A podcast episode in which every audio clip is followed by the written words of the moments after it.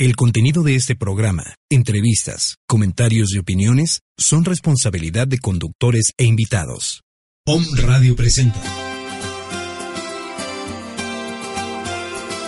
Rompe cadenas con un curso de milagros. El camino que nos regresa a casa. El camino que nos regresa a casa. Espacio donde hablamos de las distintas enseñanzas de un curso de milagros, para romper con las creencias que nos limitan y cómo incorporarlas a nuestra vida para obtener mejores resultados en nuestra salud mental, espiritual y física. Elizabeth González Ruiz te invita a romper cadenas con un curso de milagros. El camino que nos regresa a casa. Que sepa el mundo que en marcha estoy, con mucho Buenos días, ¿cómo están amigos de Om Radio? Muchas gracias por estar aquí, les doy la bienvenida a este tu programa Rompe Cadenas con un curso de milagros. Eh, gracias por estar aquí nuevamente, gracias por eh, dejarme acompañarte durante esta hora que vamos a estar platicando de cosas pues muy padres. Vamos a estar hablando de qué son los milagros a partir de la visión del curso. Y bueno, pues antes que nada, antes de, después de agradecerte por supuesto que estés escuchándome, quiero eh, darle las gracias a dos personas que me han inspirado mucho a realizar este programa. Una de ellas es Isabel, que es una persona que atiendo de manera personal en sesiones individuales y este y que es una es una persona que siempre me, me deja algo después de que platicamos y esta semana me dejó esta eh, sensación de o esta necesidad latente de, de compartir desde lo que soy, de dejar un poquito de cuidarme, de abrirme nuevamente, sobre todo de regresar a, a, los, a, los, a mis básicos, de regresar a mis amigas. Así es que Isabel, muchas gracias. Y a la otra persona a la que quiero agradecer especialmente es a mi hermana Vicky. Gracias Vicky por existir, gracias por todo lo que me has dado, gracias por estar siempre cerca de mí, gracias por tu ejemplo de fuerza, de perseverancia, de um, deseo de cambiar. Gracias Vicky, te amo infinitamente. Y bueno, pues ya después de estos agradecimientos especiales, yo quisiera entrar de lleno al tema que nos compete el día de hoy, que como te decía al principio de este programa, bueno, pues vamos a hablar de los milagros. ¿Qué nos dice el curso de los milagros? ¿Qué son los milagros? Pero antes de, antes de tratar de definir el milagro, los milagros, yo quisiera que, que dedicáramos unos minutos a reflexionar sobre la introducción de un curso sobre la introducción del, del libro de texto, que está hermosa y maravillosa, porque dice, este curso no pretende enseñarte el significado del amor, pues eso está más allá de lo que se puede enseñar. Pretende, no obstante, despejar los obstáculos que impiden experimentar la presencia del amor, el cual es tu herencia natural. Se me hace maravilloso y se me hace de verdad este no sé, una gran puerta a lo que vamos a abordar durante todo el, a lo que más bien el curso va a abordar durante todas sus páginas, porque es una promesa que nos hace, es una promesa que nos hace porque dice el curso pretende despejar todos los obstáculos que impiden experimentar la presencia del amor. Eso quiere decir que el amor ya está ahí, eh, pero que entre nosotros y el amor hay muchos obstáculos que nos impiden experimentarlo. Y, esos obstáculos tienen que ver básicamente con nuestra percepción. Pero también nos dice que el amor es nuestra herencia natural, que a veces creemos que tenemos que hacer algo para merecerlo o para obtenerlo, pero, pero en realidad lo único que requerimos hacer es abrir nuestra mente, abrir nuestro corazón para que podamos eh, darle cabida a estas nuevas enseñanzas y a estos conceptos que para muchos de nosotros pueden ser ya parte de lo que estamos conociendo y parte de lo que ya estamos aprendiendo, pero para pero para algunos de nosotros también puede ser algo completamente nuevo o algo que desafía todas las creencias que yo tengo hasta ahora. Entonces, por eso te pido nuevamente eh, pues tu apertura, solo no me creas, solamente abre tu mente y abre tu corazón y por lo menos déjalo en duda. Por lo menos atrévete a probar lo que, lo que yo voy a compartir contigo en, en, esta, en este programa y durante esta hora. Dice el curso que no pretende enseñarnos el significado del amor, pues eso está más allá de lo que se puede enseñar. Entonces, cuando dice esto el curso, yo pienso en que sí es cierto, ah, el amor no es algo que se pueda describir como, lo, como han tratado de escribirlo compositores y poetas en canciones eh, o, en, o, en, poemas, eh, porque no, no solo es el sentimiento que me genera estar con otra persona, em, sino más bien es esa sensación que es grande, que todo lo abarca, que nos inunda, que nos incluye cuando la sentimos. Entonces cuando pienso en eso, pienso, por ejemplo, en la primera vez que tomé a uno de mis hijos en los brazos o en la sensación que tuve o que he tenido al mirarme en los ojos de las personas que me importan o a veces cuando estoy en disposición y cuando le permito a la inocencia em, salir y le permito eh, asombrarse de un amanecer, del mar, cuando logro disfrutar la lluvia o los paseos o cuando disfruto una buena charla y el tiempo se me va sin que lo note, eh, cuando me conmuevo ante determinadas situaciones, cuando veo lo frágil y lo hermosa y lo valiente que es una mariposa o cuando me detengo a pensar en el afán, en el trabajo, en la persistencia, por ejemplo, de una abeja, o en el olor de la tierra mojada, o lo que siento de pronto en una reconciliación. Y es que pienso en todo eso y por más que lo deseo, las palabras nunca me alcanzan, nunca serán suficientes para poder describirlo, porque esa emoción, ese amor tan enorme, como te decía, es, es es algo que todo lo abarca, que, mm, que nada deja fuera, inclusive no me deja fuera a mí. Y entonces pienso que es un milagro. Dice en las primeras páginas de un curso de milagros, todos los, los versos que vienen ahí, que nos hablan y nos explican qué son los milagros, pareciera, cuando yo los leo todos, pareciera que el curso eh, me está hablando del perdón y entonces em, a mí me llama un poco la atención porque dice el curso no hay grado de dificultad en los milagros, todas las expresiones de amor son máximas. Amor y perdón, amor, perdón, percepción, son las palabras que, que, que se repiten en estas definiciones. Eh, corrección, eh, poder mirar la verdad. Todo eso tiene que ver con las definiciones que el curso da de los milagros. Y a mí, eh, para ser honesta, me ha costado o me costó algo de trabajo entender a qué era lo que se refería este maravilloso libro al querernos hablar de los milagros. Porque igual que tú, durante mucho tiempo mi pensamiento ha sido dual y, al hablar de un pensamiento dual, hablo de esta creencia de, mm, de, que estamos separados o de pensar que hay personas mejores que otras o hay personas que son peores que otras. Por lo tanto, eh, también llegué a pensar que había ofensas eh, peores que otras y que había algunas que se podían perdonar y algunas que no se podían perdonar.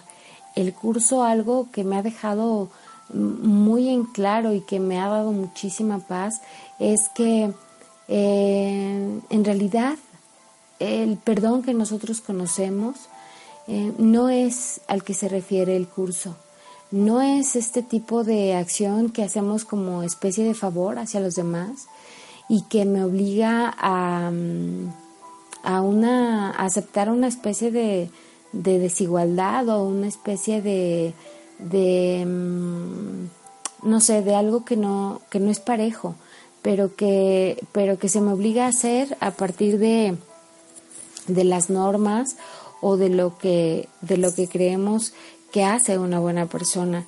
El curso no es así. Em, el curso habla de otra cosa y, y, de lo que habla es tan profundo y tan hermoso que, em, que efectivamente es un tanto difícil de explicar. Quiero hacer algunas aclaraciones porque mm, antes de, ir más allá quisiera decirte que entiendo que, que a veces pasan cosas que son muy dolorosas, que por supuesto nos duelen, que por supuesto nos obligan a reinventarnos, que nos obligan a tocar el dolor, que nos obligan a mm, volver a empezar, que nos obligan a levantarnos eh, y que a veces no queremos que pasen, o más bien nunca queremos que pasen, y que por supuesto tampoco queremos que le pase a la gente que amamos, a la gente que nos importa, y que mm, no es lo mismo para muchos de nosotros eh, el dolor que causa un, un insulto al dolor que causa, por ejemplo, un asesinato. Tampoco quiero decir, con todo lo que voy a hablar en el programa, que los delitos no se, no se tengan que castigar ni que, mm, ni que nos tengamos que hacer de la vista gorda o, o nada por el estilo. Yo, de verdad que no, yo creo que vivimos en una sociedad que tiene reglas y que tiene leyes y que cuando estas leyes pues se rompen o, o se infringen, pues todos tendremos que pagar alguna consecuencia al respecto. No estoy diciendo que este tipo de atrocidades eh, pues se tengan que pasar por alto y que las personas que las hacen pues no tengan que cumplir con, con el castigo que marca la ley. De verdad que no, porque todo esto, como te digo al principio, tiene que ver con el pensamiento dual. Esto es aparte de, esto es aparte de, de, de, de estas eh, situaciones o, de estas reglas a las que todos debemos em, eh, acatarnos aquí en la sociedad. Estoy hablando de algo mucho más profundo. Y mm, por eso vuelvo a preguntar, ¿qué es un milagro? Cuando me pregunto qué es un milagro, inmediatamente pienso en Jesús, porque al menos yo es el personaje del que más he oído acerca de obrar milagros. Y entonces yo digo, ¿qué hacía Jesús y qué decíamos que era un milagro? Y decía, ay, Jesús hace caminar a los paralíticos, le devuelve la vista al ciego, em, cura a los enfermos, resucita a los muertos. Y yo digo, entonces, ¿qué es un milagro? Es algo que es inesperado, es algo que va en contra de todas las leyes naturales y del hombre que conocemos. Este, son sanaciones o remisiones espontáneas, como hoy en día eh, se, se conocen. Parece soluciones mágicas y parece que el obrar milagros solamente está al alcance de, pues de personas muy elevadas, ¿no? Como él.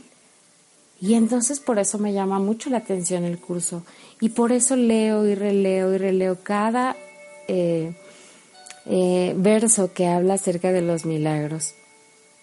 Y aún después de mucho estudiarlos, para mí sigue siendo muy difícil escribir un concepto. Eh, sigue siendo para mí muy difícil tratar de explicarlo. tratar de explicar qué sentido ante los milagros que se han hecho presentes en mi vida. Y entonces por eso voy a tratar de, de mm, más que hablar de un concepto, te quiero hablar de una experiencia. Y te quiero abrir mi corazón y te quiero abrir mi ser, porque como platicábamos Isabel y yo en esta semana, eh, no se trata de, de compartir desde desde pensarnos perfectos mm, y perfectos en el sentido de, de la gente que no se equivoca, de la gente que todo lo hace bien, de la gente que no comete errores, de la gente que no se cae. Yo le decía a Isabel en esta semana, es que el valor que tenemos las personas como tú o como yo, o las personas que trascienden en el mundo a partir de su compartir, es eso, que lo hacen desde saberse eh, personas que han tomado decisiones que les han gustado y que no les han gustado, eh, que pues no, para nada somos, somos perfectos, como lo explicaba anterior, que muy por el contrario, ¿no? Pero que hemos aprendido de todas esas caídas y de todos esos tropiezos. Y que por supuesto cuando yo sé que mi voz se, se va a escuchar en un, en un medio que hoy no tiene, no tiene modo de pararse, pues me da miedo. Pero confío en, en que no estoy sola y confío en que estoy en el lugar correcto y confío que si estoy hablando de esto y si tú me estás escuchando es porque así tiene que ser. Y entonces me doy, porque decido solo ser un instrumento. El día de hoy un instrumento para contarte mi experiencia de un milagro, de uno de los milagros más grandes que he experimentado en mi vida. Te voy a contar que mi papá murió a los 33 años. Eh, en esa época él tenía una esposa de 32 y seis hijos. La mayor de sus hijos tenía 14, 14 años y el más chico tenía tres meses. Yo apenas tenía tres años. Mi mamá tenía 32 y un tercero de primaria que había hecho en un pueblo de la Sierra de Hidalgo.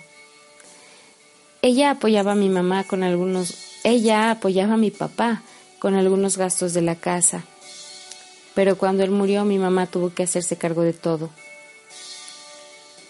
Imagínate, seis hijos, tercero de primaria que parecía tercero de kinder. No le quedaba de otra más que salir a trabajar todo el día. Mis hermanos y yo entonces quedamos a cargo de mi hermana Victoria, que es nuestra hermana mayor. Victoria siempre ha tenido un carácter muy fuerte, pero cuando nosotros éramos niños, ella siempre estaba de malas y nos regañaba y nos gritaba y nos pegaba mucho. Cuando se enojaba decía cosas que en verdad dolían y su cara cambiaba y se transformaba y parecía, no sé, daba miedo. En verdad, cuando yo era niño, cuando yo era niña, le tenía mucho miedo a mi hermana. Pero en la medida que fui creciendo, ese miedo se fue convirtiendo en odio. Odiaba todo de ella. Odiaba que me hablara, odiaba escucharla, odiaba verla, la, la odiaba toda.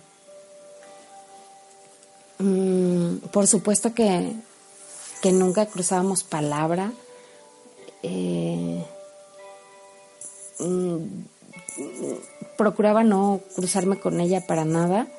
Y bueno, la verdad es que no solo con ella, en realidad eh, fue muy difícil la convivencia con todos mis hermanos, como que cada quien se iba por su cuenta, pero en especial yo con Victoria tenía un tema. No la quería, no la soportaba. Era una cosa de veras fea, fea, fea. Fuimos creciendo y ella tuvo un hijo, este, y yo lo cuidaba cuando era pequeño.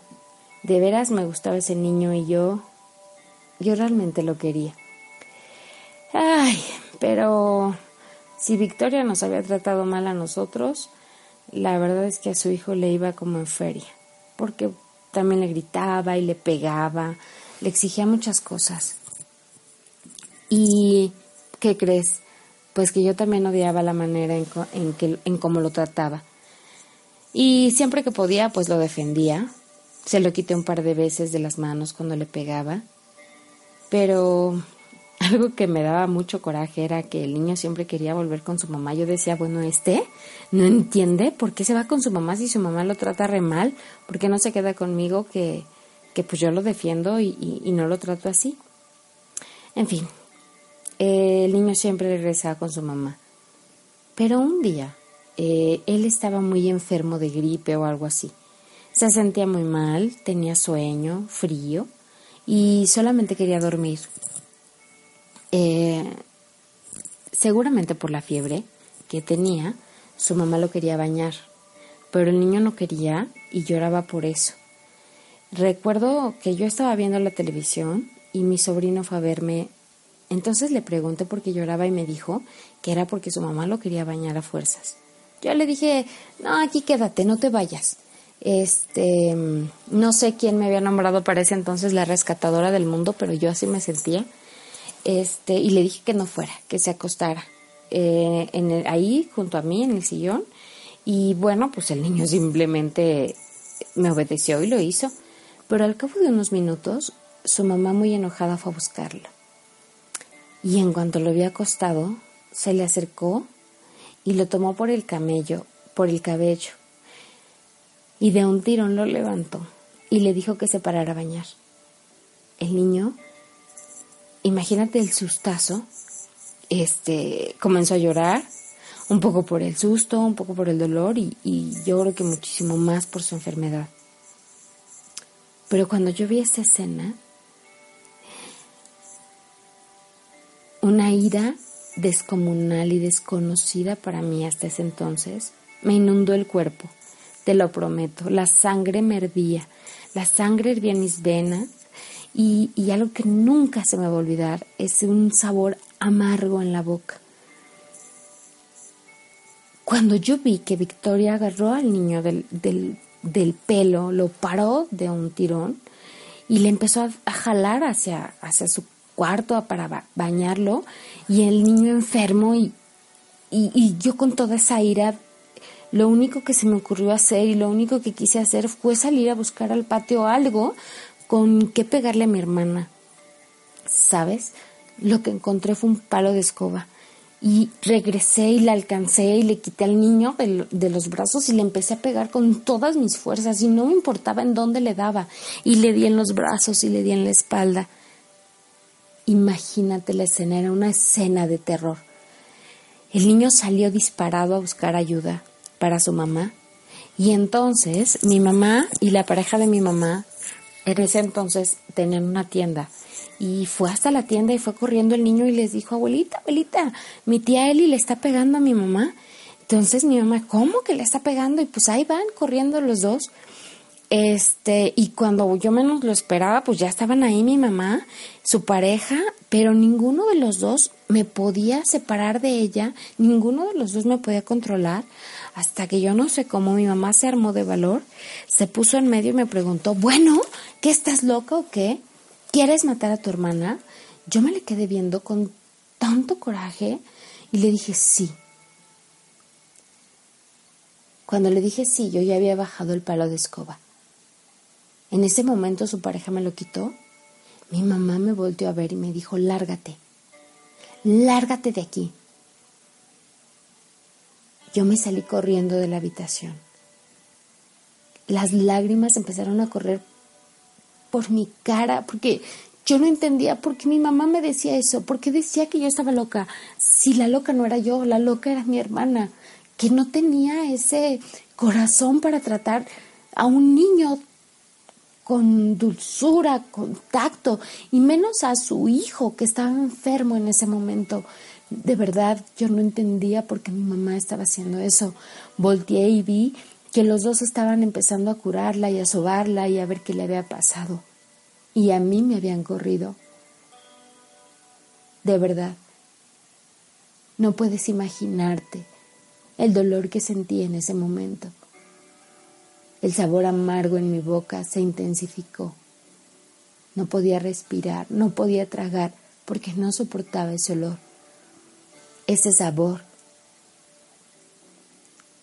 yo tenía como 17 o 18 años. Me subí a la azotea de mi casa y me puse a llorar de manera desconsolada. La odiaba, la odiaba y deseaba que se muriera. Y no entendía por qué Dios había permitido eso, que no era suficiente con con que mi papá se hubiera muerto y mi mamá se hubiera tenido que salir a trabajar todos los días a la calle. ¿Que no era suficiente eso? Aparte nos tenía que poner un verdugo que nos maltratara todos los días. Mi odio por Victoria se intensificó muchísimo. No le volví a hablar. No le volví a hablar por mucho tiempo. Yo creo que volví a cruzar palabra con ella hasta que me casé. Y eso fue varios años después.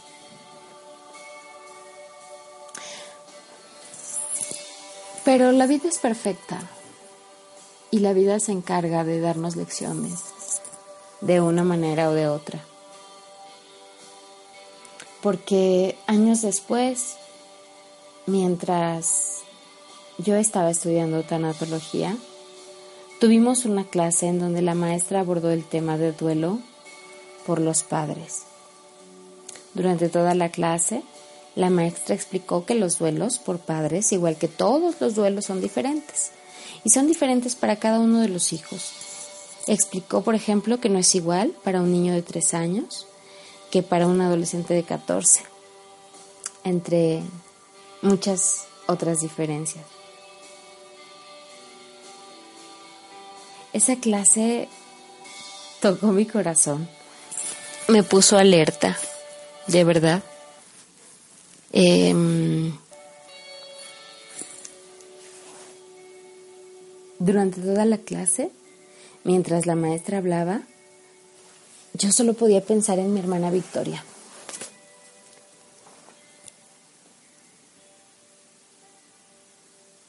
No sé en qué momento me di cuenta que no solamente había muerto mi papá, me di cuenta que también había muerto el papá de ella. Pero cuando papá murió, yo tenía tres años y ella tenía catorce. Faltaban unos meses para su fiesta de quince. Me di cuenta de pronto que Victoria prácticamente desde que nació, había tenido que lidiar con una discapacidad en su pierna, debido a una secuela de polio.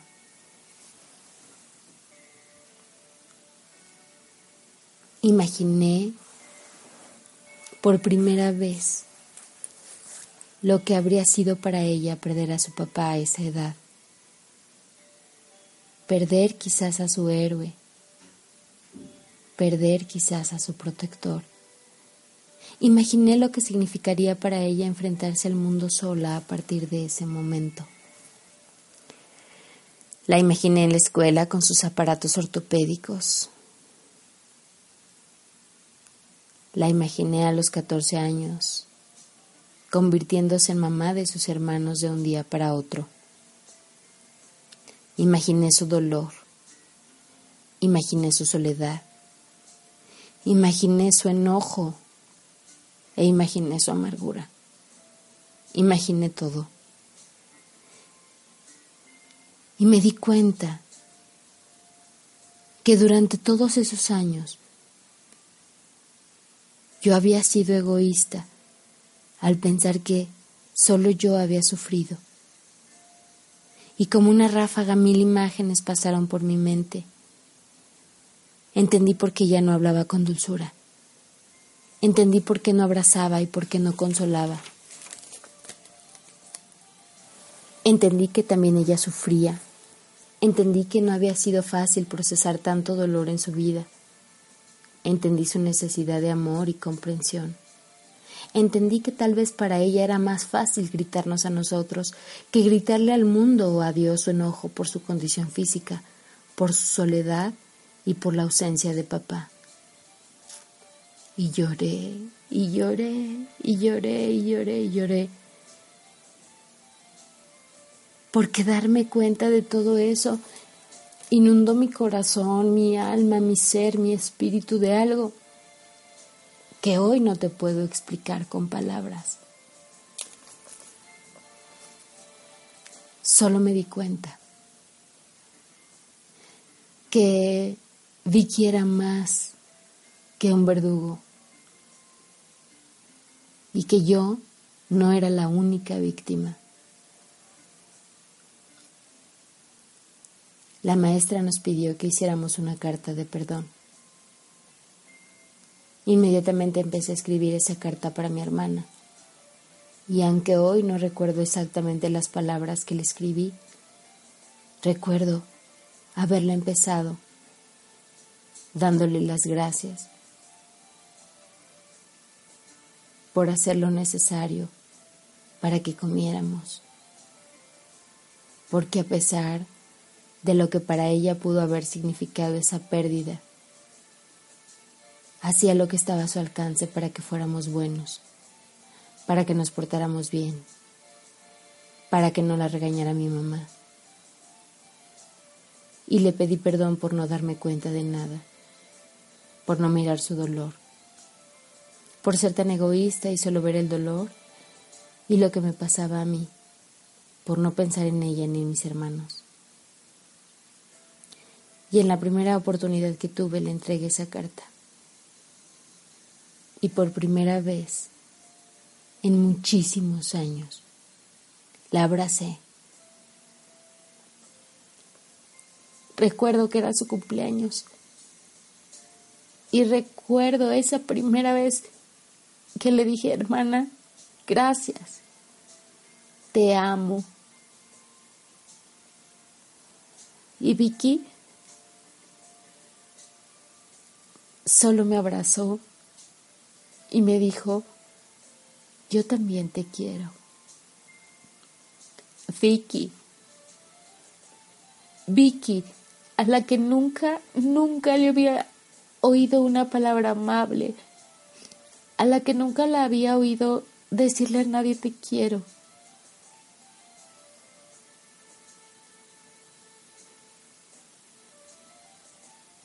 Por primera vez abracé a mi hermana sin sentir miedo, sin sentir odio, sin sentir rencor.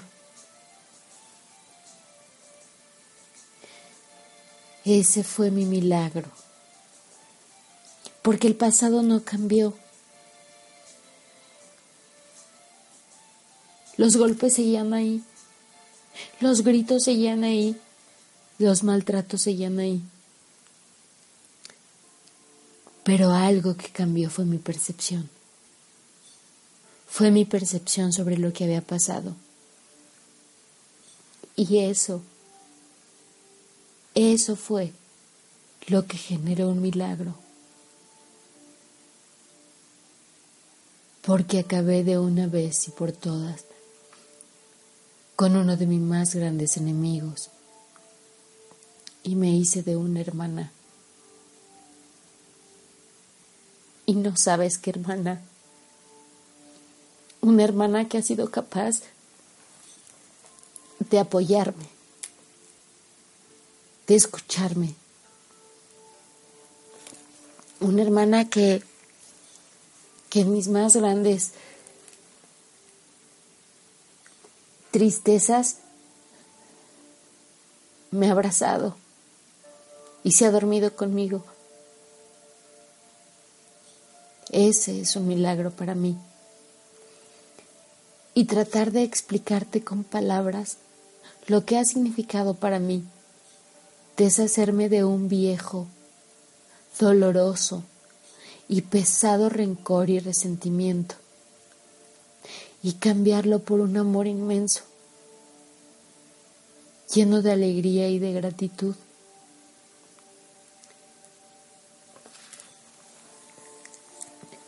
No puedo, las palabras no me alcanzan, pero sé que es amor. Y sé que eso es el milagro. Un curso de milagros dice, un milagro es una corrección que yo introduzco en el pensamiento falso. Actúa como un catalizador, disolviendo la percepción errónea y reorganizándola debidamente. Claro, yo dejé de ser la víctima y Vicky dejó de ser el verdugo. Ella dejó de ser una mala hermana, dejó de ser una mala persona para convertirse en una mujer que hacía lo mejor que podía con lo que tenía. Un curso dice también, los milagros son expresiones naturales de perdón. Por medio de los milagros aceptas el perdón de Dios al extendérselo a otros. Porque sabes que aparte de mi comprensión, mi comprensión del dolor y del actuar de mi hermana, nunca, nunca volví a sentir la necesidad de perdonarla. Y sabes, ni siquiera tuve que hacer un esfuerzo para hacerlo. Sí fue algo como mágico. Porque inmediatamente que yo empecé a cambiar mi percepción, no tuve nada que perdonar. Entendí eso. Entendí que vi que hacía lo mejor que podía con lo que tenía y que si ella hubiera tenido más, para dar hubiera dado más, pero solo eso tenía.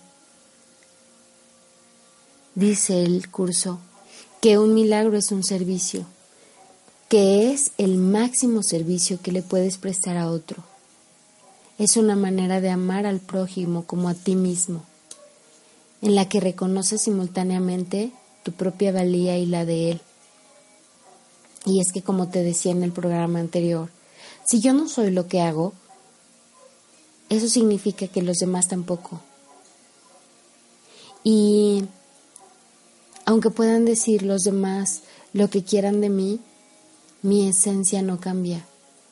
Lo que soy no se modifica por lo que los demás puedan decir de mí o por lo que yo misma pueda decir de mí a partir de lo que haya hecho. Y mi hermana, en su esencia, es amor y en su esencia es divina, igual que yo. Y es aquí cuando entiendo otro de los enunciados del curso. Dice, los hijos de Dios son santos y los milagros honran su santidad, que ellos pueden ocultar, pero nunca perder. Y sigue, al ubicarte más allá de las leyes físicas, te elevan a la esfera del orden celestial. En ese orden, tú eres, tú eres perfecto. Los milagros te honran porque eres digno de ser amado. Y es que es así.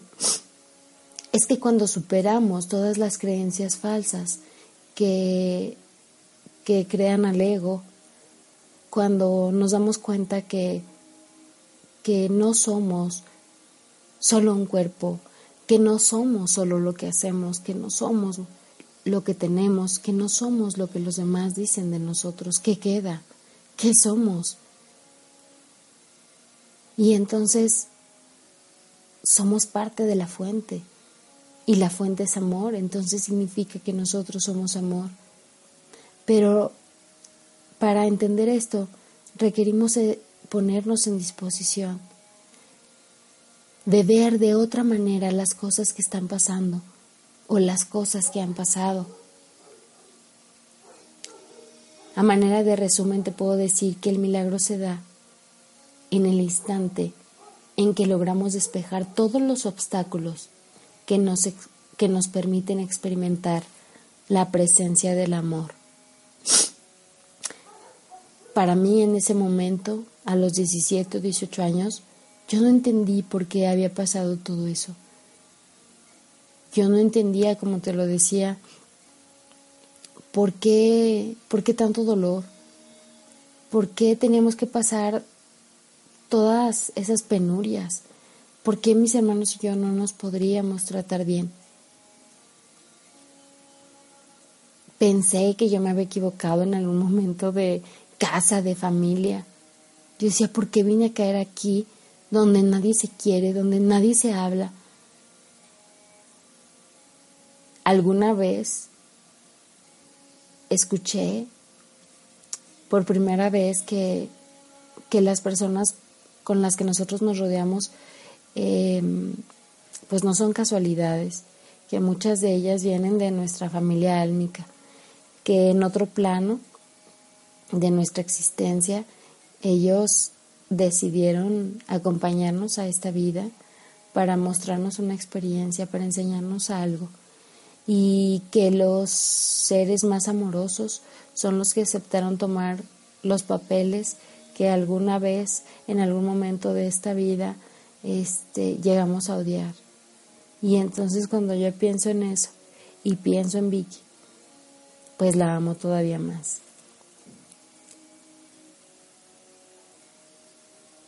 Entonces dice, el milagro se da en el instante en que logramos despejar todos los obstáculos. ¿Cuáles son los obstáculos? Nuestras creencias, nuestra necesidad de tener razón, nuestra necesidad de, de tener razón en que esa historia que nos hemos contado es la única verdad y que no hay más. Y, y, y los obstáculos también tienen que ver con esta necesidad de, de, seguir teniendo y de seguir guardando ese rencor o ese resentimiento para tener un pretexto de no hacer las cosas, para justificarme, para seguir siendo víctima, para seguir siendo pobre, para seguir viviendo en la escasez, para seguir causando lástima. Los obstáculos tienen que ver con esta parte de creer que si yo eh, perdono a los demás, pues automáticamente me convierto en alguien más débil o que mm, algunas personas me preguntan y me dicen, bueno, es que ¿cómo lo voy a perdonar si de verdad es una mala persona? Yo digo, puede ser que esa persona que tú hoy te resistes a perdonar de veras haya hecho cosas malas y cosas graves. Eh, y perdonarlo no significa que te lo tienes que llevar a vivir a tu casa. Eh, la Biblia dice, hay que ser eh, manso como cordero, pero astuto como serpiente. Y es que sí, o sea, eh, lo que estoy diciendo aquí es sí, todo se puede perdonar. Como yo te decía al principio, eh, en los milagros no hay un, algunos que sean más grandes que otros, todo es lo mismo. Entonces, si tú me preguntas, oye, ¿una violación se puede perdonar? Yo te diría, sí, sí se puede perdonar. Pero el que tú perdones a tu agresor no quiere decir, por ejemplo, que no levantes una demanda, eh, no quiere decir mucho menos que te lo lleves a vivir a tu casa, ni que lo invites a comer. Eso no. Y así, lo que tú me digas, ¿se puede perdonar a un asesino? La respuesta es sí, se puede perdonar al asesino.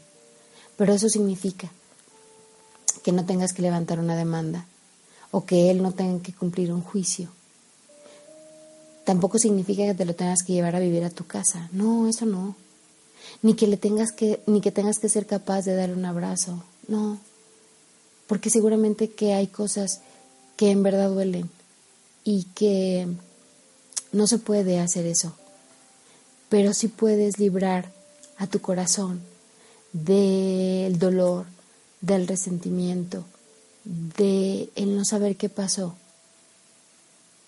si te pones en disposición de creer que esas personas, por mucho que nos cueste trabajo comprenderlo y entenderlo en este momento, hicieron lo mejor que podían hacer desde lo que tenían, aunque lo mejor haya sido lo peor para ti. El milagro es poder cambiar nuestra percepción de eso es ampliar nuestra visión, es darnos cuenta que todas las cosas que pasan, que podemos hacer con esas cosas que pasan, cosas grandiosas y maravillosas. En mi caso y a partir de ahora vas a ir conociéndome un poco más. Yo he decidido dejar de ser víctima y empezar a ser maestra y compartirte y permitirme permitirte entrar a mi alma y a mi corazón a partir de abrirte las puertas, a partir de compartirte todas estas cosas. Yo solo creo que si todos supiéramos lo suficiente de todas las personas a las que les guardamos rencor, ese rencor muy probablemente ya no existiría. Dice el curso que los milagros conducen a un auténtico acercamiento a los demás. Dice que los milagros nos unen directamente a nuestros hermanos, porque el milagro es un gesto de amor entre iguales. porque somos iguales. En esencia somos lo mismo.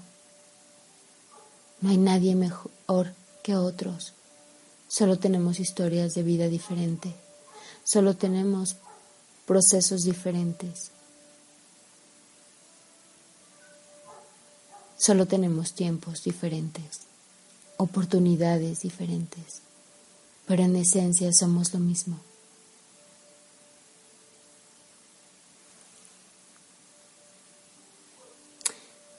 El curso dice que cuando le ofreces un milagro a cualquiera de mis hermanos, te lo ofreces a ti mismo. Y esto para mí hoy es muy claro, porque claro que Vicky es inocente, como lo soy yo, que tampoco sabía qué hacer con tanta dolor y con tanta tristeza, y simplemente hice lo que pude. El curso va más allá y nos dice, Tienes el poder de obrar milagros. Yo preveré las oportunidades para obrarlos, pero tú debes estar listo y dispuesto. El obrarlos trae consigo convicción en la capacidad, ya que la convicción llega con el logro. Tú eres la obra de Dios y su obra es totalmente digna de amor y totalmente amorosa. Y si esto último no te llena de júbilo, no sé qué lo puede hacer. Tienes el poder de obrar milagros, pero tienes que arriesgarte a hacerlos, porque solo cuando los has hecho llega la convicción y llega la certeza de que esto es posible. Porque yo podría pasar aquí contándote mucho, muchas más historias y no sería capaz de transmitirte la paz y el amor que se experimenta ante un milagro. Anímate a hacer un milagro. Por eso, por eso, la invitación de esta semana para ti es justo eso, que te animes a hacer el milagro. La invitación es a volver a unir lazos, es reconsiderar todos los rencores que hemos guardado todo este tiempo y preguntarnos de veras vale la pena vivir así. Tal vez con esto puedas restablecer los vínculos con tus hermanos o quizá con tus papás, tal vez con tu pareja o tu mejor amigo, a quien no le hablas desde, no sé, desde aquel día que hizo algo que te dolió. La invitación para esta semana es para que te pongas en disposición a hacer el amor en todas tus interacciones con los demás, a desear bendiciones a aquel o aquella que te grita o que está irritable. La invitación para esta semana es para que seas el factor de cambio en tu trabajo, en tu casa y en el mundo, a que mires a tus hijos más allá de lo que hacen o dicen y puedas ver y experimentar el amor. Porque tal vez, solo tal vez, con pequeñas acciones podamos lograr grandes transformaciones porque tal vez si decidimos ser y hacer un milagro cada día, podamos un día cambiar la guerra por paz y transformar el miedo en amor. Mi nombre es Elizabeth González. Últimamente me han preguntado mucho si, si dónde me pueden contactar. Me pueden seguir en Facebook. Eh, la página, mi página se llama Eli González. Rompe cadenas con un curso de milagros, así me encuentras. Ahí eh, eh, vas a encontrar algunos contenidos. Ahí pongo nuevamente y comparto los audios de los programas. Em, próximamente vamos a estar abriendo algunos talleres y algunos cursos de todo esto, de todo lo que hablamos. Eh, me preguntan también qué clase de servicios doy. Bueno, yo doy charlas, charlas, conferencias, talleres, cursos. Me puedes contactar al 5515 85 58 49. Tengo ya charlas eh, que, que, comparto con algunas personas, sobre todo con gente del área de, de ventas, pero también he dado charlas eh, en general a, a, personas en general.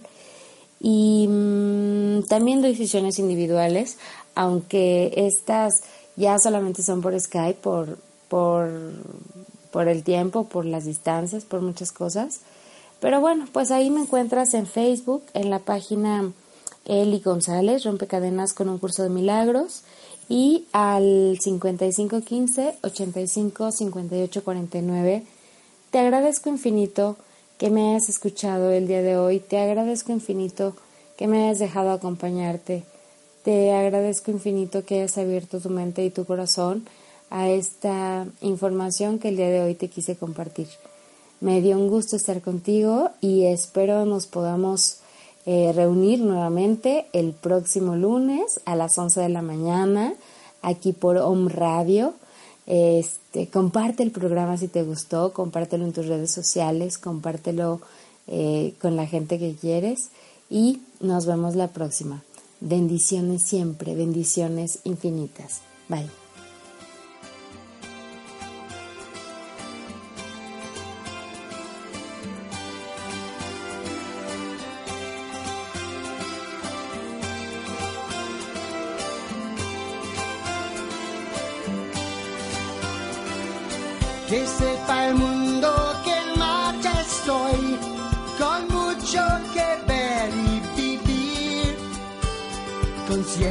Cielos azules andando voy a un lugar así soñaba con ir.